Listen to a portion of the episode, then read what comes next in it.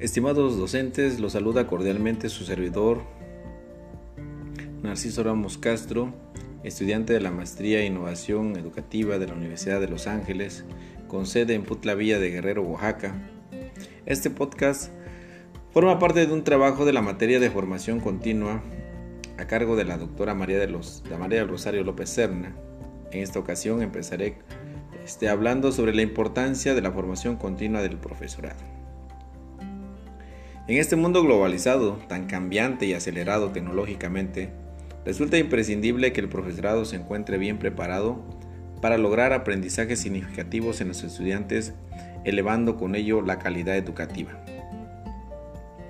La literatura pedagógica ha insistido en que en el desarrollo profesional habría de contribuir a que los docentes adquieran y desarrollen determinados aprendizajes que propicien una mejora de su práctica en consecuencia de la experiencia escolar y los aprendizajes del alumnado. CAENA 2011. El análisis de la incidencia de la formación continuada se centra más en cómo influye la formación recibida en los propios docentes, sus aprendizajes, actitudes y prácticas, que en el alumnado y sus resultados. El desarrollo profesional de los docentes no siempre influye en mejores resultados de aprendizajes de los alumnos.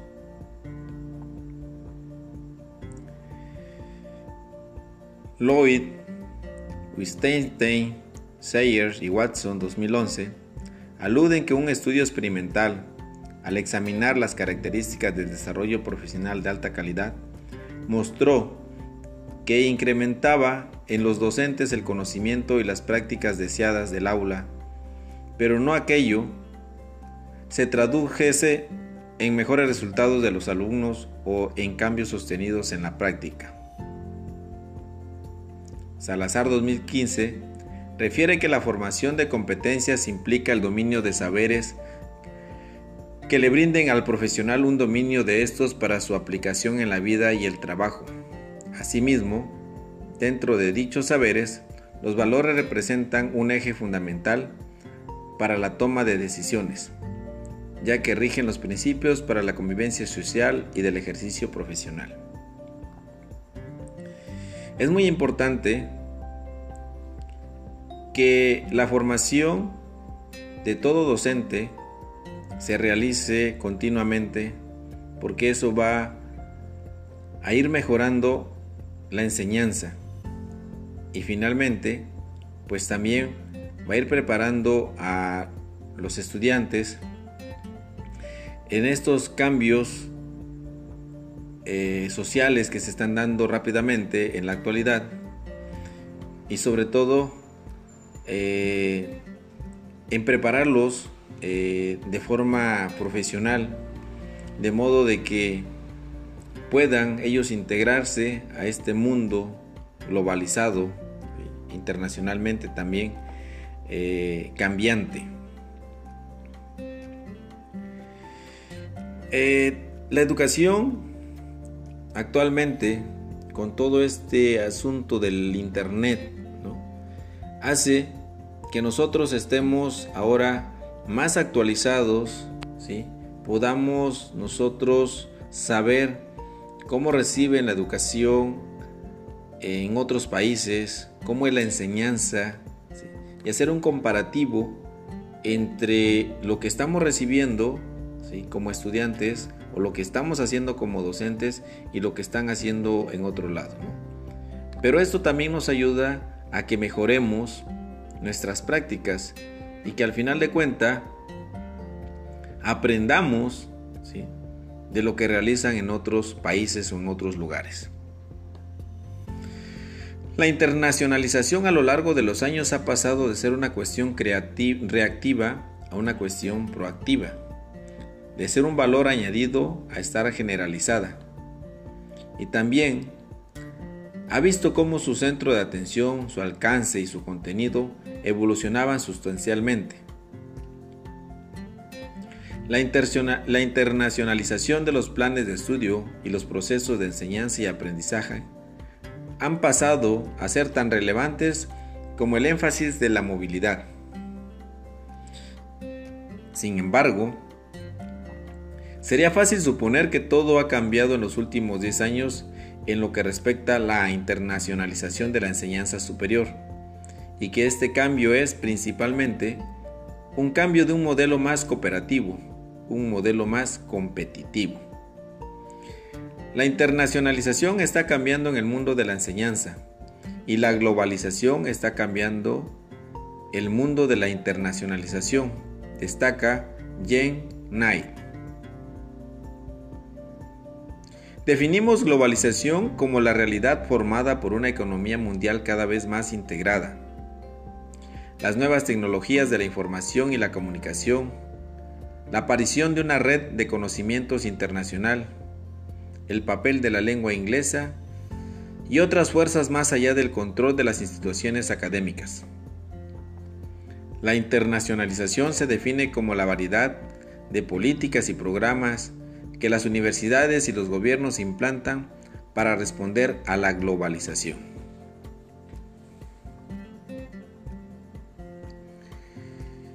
Para alcanzar los objetivos propuestos para el futuro de la educación, es esencial plasmar las prioridades por atender, tales como la formación continua, el desarrollo tecnológico, mediante la investigación, acceso a programas educativos, vinculación, universidades-sociedad y el desarrollo de competencias para potenciar el capital humano de las personas a través de la educación y el conocimiento, con la finalidad de fomentar el desarrollo económico de las naciones.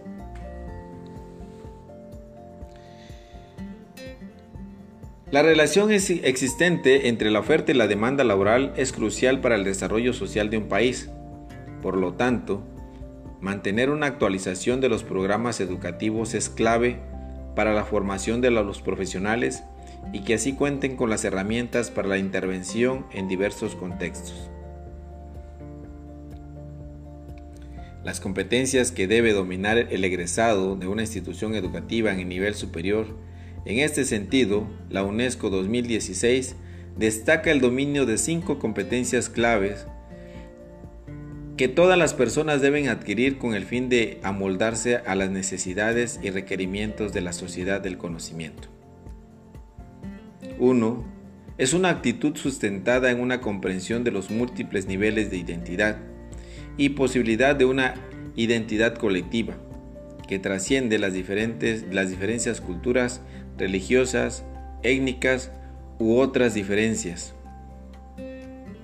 2 un profundo conocimiento de los problemas mundiales y de valores universales como la justicia, la igualdad, la dignidad y el respeto. 3. Competencias cognitivas para pensar de forma crítica, creativa y sistemática, incluida la adopción de un enfoque de múltiples perspectivas que reconozcan las diferentes dimensiones, perspectivas y ángulos de los problemas. 4 competencias no cognitivas, que comprenden actitudes sociales como la empatía y la solución de conflictos, competencias de comunicación y aptitudes para el trabajo en red y la interacción con personas con diferentes historias, orígenes, culturas y perspectivas. Capacidades conductuales para actuar en forma conjunta y responsable a fin de encontrar soluciones globales a los problemas mundiales y para luchar por el bien colectivo.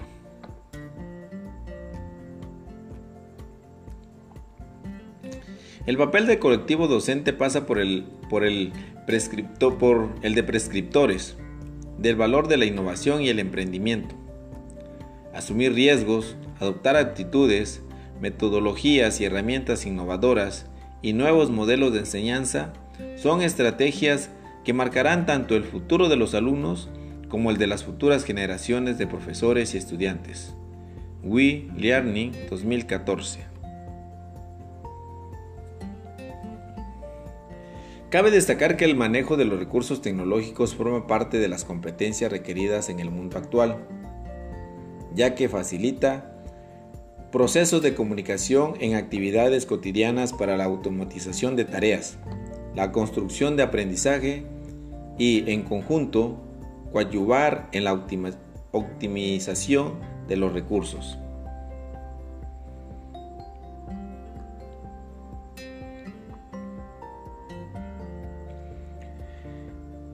Por último, podría decirse que el discurso científico es muy poco utilizado en la educación y debería de fomentarse más, en las escuelas para que todos los estudiantes tomen en cuenta la retórica al momento de escribir un artículo científico. La escritura científica es uno de los es uno de los temas fundamentales de la comunicación Gutiérrez Rodilla 2005, Darían 2003. Por lo tanto, para investigar la escritura científica es ineludible aproximarse a este tipo de textos. Aquí, específicamente dirigido a la educación. Un campo interdisciplinario de alta relevancia social. Bowen y Hobson 2012. Dentro de dicho campo un área muy comprometida en el desarrollo social es la educación superior, tanto por la formación de profesionales como por la generación y, diseminación de conocimientos. Por medio de las revistas que suelen editar, se trata de encintrar una retórica oficial de la ciencia. La estandarización de la estructura de textos facilita la redacción, la lectura. Muy importante la evaluación de los trabajos, así como la utilización y replicación de las investigaciones. La vieja distinción entre ciencias exactas y ciencias sociales se ha venido haciendo cada vez menos marcada y actualmente la investigación, más que buscar la verdad, se rige al logro de un consenso colectivo. Beckett 2010. Evidencia de tal distinción poco marcada es que a veces existe dificultad para la clasificación de los artículos como científicos propiamente o de otro tipo. A menos que los textos se presenten señales textuales y retóricas muy explícitas que ayuden a clasificarlos, lo cual no siempre será el caso. El artículo es definido por Tamayo 2007 como escrito que se realiza a partir de los resultados de una investigación, de una reflexión a partir de una investigación o de una revisión del conocimiento. Generalmente se publican en revistas indizadas. De un discurso más libre, intuitivo y a veces impresionista que se observa en los textos de décadas pasadas, pareciera haberse evolucionado hacia uno en el que las normas editoriales son las que configuran un modelo de presentación de los trabajos, mediante el cual se intenta equiparar los estudios humanísticos de, los, de las ciencias naturales. Uno, de los campos del conocimiento en el cual el artículo de investigación ha sido menos investigado en, Hispanoamérica es educación. Actualmente se desconocen las posibles razones para tal desbalance, pero pudiera creerse que en parte se relacionan con las limitaciones acotadas por Nassif y Rojas, 1997. En cuanto a la escasez hasta hace poco de investigación stricto sensu en la educación de la región latina, latinoamericana, hecho que a su vez pudiera verse combinado con la preferencia de los estudiosos del discurso académico, por el énfasis de artículos altamente estructurados, cercados a esquemas, Propios de las ciencias exactas, vale decir que, por otra parte, el trabajo de Sabaj, Maxuda y Fuentes 2010 quedó incluida una sola revista, dos artículos de dicha disciplina, caso similar al estudio clásico con textos en inglés Swales 1990, en el cual ningún texto de educación fue incluido. Ahora bien, es esperar que la tendencia de competitividad que se ha venido introduciendo durante los últimos años y en las comunidades académicas, varios países hispanoamericanos podrían hacer que se le dé más atención a dicho género discursivo en esta importante disciplina.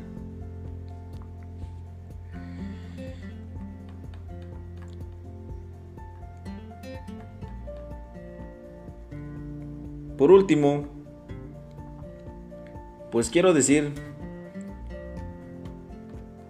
que en la parte educativa tenemos que estar actualizados, invertir en nuestra educación, en nuestra formación y estar muy comunicados con este mundo globalizado. Estar preparados para enfrentar esos retos que día a día se nos presentan debido a los cambios sociales, políticos, económicos que se están dando en nuestro país. Tenemos que preparar a las futuras generaciones de modo de que puedan sacar adelante a nuestra nación, puedan enfrentarse a este mundo que día a día nos presenta grandes retos.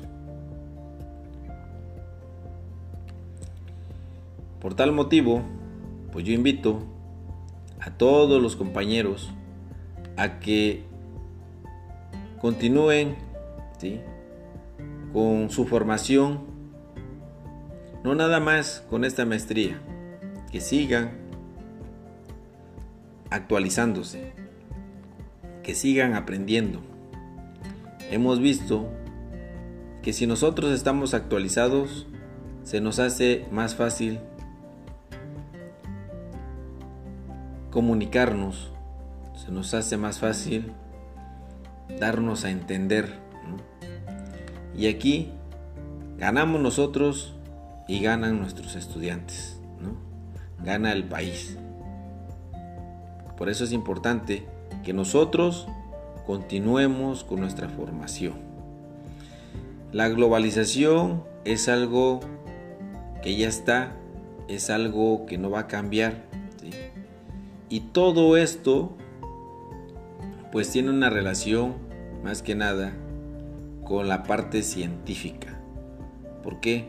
Porque todo esto de la tecnología, sobre todo de las TICs, es algo nuevo para nosotros, pero nos está ayudando a estar más comunicados, a estar aprendiendo desde casa, a estar eh, viendo los cambios y sucesos que se dan en otras partes del mundo. Entonces, concluyo invitando a todos mis compañeros para que no dejen de prepararse profesionalmente. Pues por el momento sería todo. Agradezco a la doctora María del Rosario López Serna por solicitarnos este tipo de trabajo porque al final es parte de nuestra formación y bueno es una experiencia más que tenemos eh, de sobre este trabajo que no habíamos hecho y que creo que nos va a ayudar para nosotros poderlo también a lo mejor aplicar con nuestros estudiantes. Entonces, saludos a todos los oyentes y nos estaremos saludando muy pronto.